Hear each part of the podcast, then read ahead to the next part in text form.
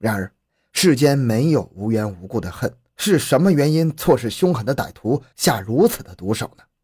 专案组的全体成员也静下来总结和反思前面走过的路：是工作不深不细，是侦查方向错了，还是工作方法有问题呢？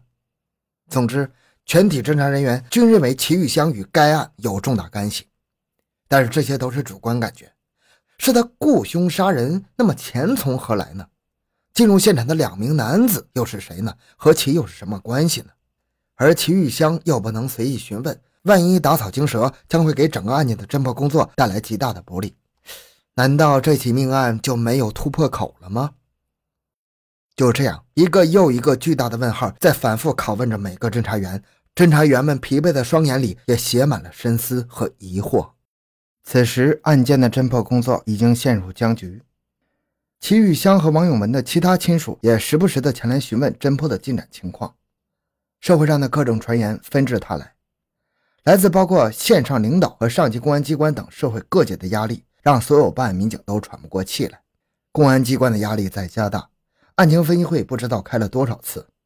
为了不影响全局正常工作的开展，专案组的民警已经由最初的近五十余人减到了十二人。责任心和使命感让所有的参战民警都憋着一股子劲儿，一边自我鼓励，一边克服种种困难，迎难而上。但是，尽管是上下同心，多策并举，案件线索摸上了一条，又被查证否定一条，依然是徘徊不前。难道真的是到了山穷水尽的境地了吗？三月初的金塔，隔三差五的会迎来一场沙尘暴，漫天的黄沙使匆忙的路人心情更是糟糕到了冰点。而此时此刻，专案组的侦查员们却不敢有丝毫的懈怠，仍忙碌在金塔的大街小巷，不放过任何的蛛丝马迹，艰难地寻找，期待新的线索出现。三月八日是妇女节，金塔县城一扫往日的阴冷，春光明媚。正午时分，大街上的行人也多了起来，三三两两的女性同胞们脸上洋溢着春天的气息，在庆祝自己的节日。而此时的刑警大队长殷正新正带领着民警小杨秘密守候在齐玉香家附近，注视着他的一举一动。连续几天的跟踪守候，没有发现任何可疑情况。齐玉香很少出门，除了自己的姊妹，很少有人到她的家里。小杨在心里问自己：难道就这样一直守下去？但是沉稳老练的殷正新却坚信齐玉香身上一定隐藏着什么。下午五点多，齐玉香孤身走出了自家的单元楼口。殷正新和小杨的眼睛像长焦镜头一样迅速聚焦，紧盯目标不放。而这次，其玉香外出的路线一反常态，选择了这几天从未穿越的铁栅栏豁口，穿过马路，直奔对面的公用电话亭。打完电话后，又匆忙回家。他家里放着两部手机，为什么还要用公用电话呢？殷正新和小杨交换眼色之后，迅速前往公用电话亭查看情况。经查发现。齐玉香所拨打的电话号码是一部在嘉峪关市办理的陇源通电话，然而就是这样一个电话号码，使整个案件出现了突破性的进展。殷正新面对这样一条似是而非的线索，不敢有丝毫的大意，立即报告专案指挥部总指挥席尚银。席尚银听完汇报后，决定对该号码进行深入细致的调查研究。经工作发现，该手机号码与另外一部移动手机和一部小灵通联系密切。但是这两部手机均在嘉峪关市登记办理，其中小灵通在二月十二日案发后就再也没有用过。这时，一个又一个巨大的问号在专案组领导的脑海中开始浮现：这一条线索与齐玉香有没有关系呢？如果有关系，他拿着王永文的手机，为什么还要用公用电话呢？如果无关，这里面究竟隐藏着什么样的玄机呢？为了不打草惊蛇。专案组决定围绕上述三部电话开展工作，从中寻找突破口。经过近二十天艰难曲折的查证，最后确定，陇源通和小灵通机主系在嘉峪关市开出租汽车的赵建兵。另一部移通电话的机主是赵建兵的二哥赵建云。经进一步查清，该赵原籍金塔，几年前和齐玉香同在金塔县的一家棉花厂打过工。曾两次受过公安机关的打击处理，现在嘉峪关市和他的二哥赵建云合资买了一辆二手夏利跑出租车。为迅速确定嫌疑人的活动情况，为尽早成功抓捕奠定基础。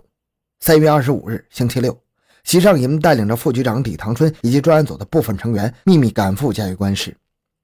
嘉峪关市公安局的同行们也主动放弃休息，一道秘密对赵建兵、赵建云进行了详细的调查了解。经调查，赵氏兄弟基本符合刻画出的案犯特征，有作案的动机和条件。同时摸清了赵氏兄弟的家庭社会关系、活动规律、近日去向等，并掌握了兄弟俩案发当晚都到过金塔的可靠证据，两人有重大作案嫌疑。此时的侦查员们已经箭在弦上了，个个摩拳擦掌，只待时机成熟，将随时张网捉鬼。三月二十八日，春光明媚，经过一番周密的部署，一张抓捕大网已经悄然布置在了嘉峪关市。下午三点钟，在嘉峪关市公安局刑警支队的大力支持和协助下，秘密将赵建兵（三十五岁）、赵建云（四十岁）同时捉拿归案。此时，金塔的抓捕民警们正身着便装，在其亲属的陪同下，秘密守候在齐玉香家附近，等待抓捕命令。按照工作方案，在嘉峪关市指挥抓捕二赵的李唐春将抓捕情况迅速向席尚银电话汇报，席尚银立即下令按计划抓捕齐玉香（三十四岁）。五分钟后，金塔的抓捕组传来消息，在家中顺利地将精神几乎崩溃的齐玉香抓获了。此次的抓捕行动在专案组的统一指挥下安排得当，动作迅速，清理过程紧张有序，没有丝毫的慌乱，民警们毫发未损。抓捕的时机也是恰到好处，就像影视剧一样，真实的再现了精彩的一幕。两名恶魔自以为趁着黑夜做得悄无声息，殊不知金塔公安的神勇让他们躲过了十五，却没有躲过初一。两千零六年三月二十八日，农历二月十九日下午，三名犯罪嫌疑人被陆续请进了金塔县公安局。虽然是抓捕行动非常精彩顺利，但是接下来的审讯却是异常的艰难。尽管制定了详细而又严密的审讯计划。但是狡猾的三名犯罪嫌疑人早已经定下了攻守同盟，尤其是曾有过二进宫经历的赵建兵，简直就是茅坑里的一块顽石，又臭又硬。加之现场可利用的痕迹物证又十分有限，给这起案件的审讯带来很大困难。但是不论犯罪嫌疑人多么狡猾和顽固，审讯的民警却是信心百倍。审讯经验丰富的老侦查员张长虎，经过两个多小时的攻心，齐玉香终于开口说话了，但是所谈的均是一些。避重就轻、推卸责任的事，难道说案件真的与他无关吗？不可能的。从目前所掌握的情况分析，他虽然没有直接参与作案，但一定知道事情的真相，而且很有可能参与预谋和策划了此案。后又经过长达五个多小时的挤牙膏式的讯问，终于供出了他和赵建兵有长达八九年之久的情人关系。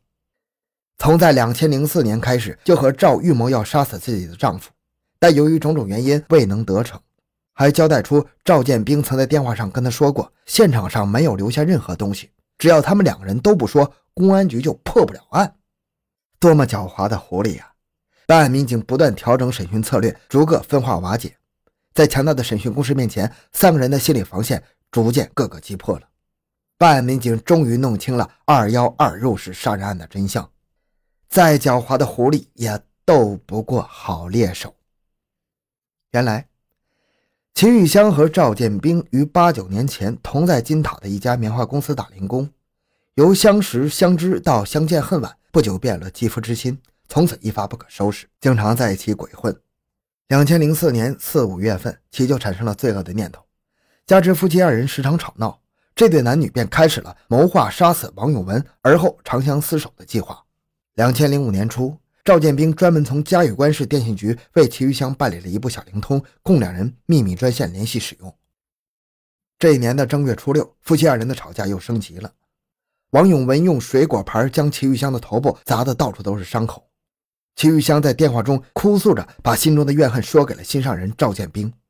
这件事更加激发了两人心中的恶念。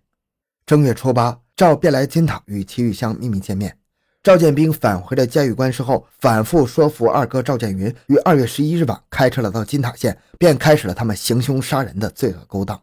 二月十二日，王被杀害后，赵建兵立即停了前面给齐玉香办的专线小灵通，开始用新的小灵通秘密专线联系，订立攻守同盟，并告诫他号码任何人都不要告诉，仅限于他俩之间使用。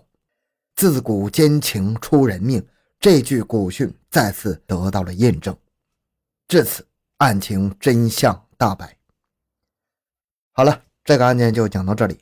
小东的个人微信号六五七六二六六，感谢您的收听，咱们下期再见。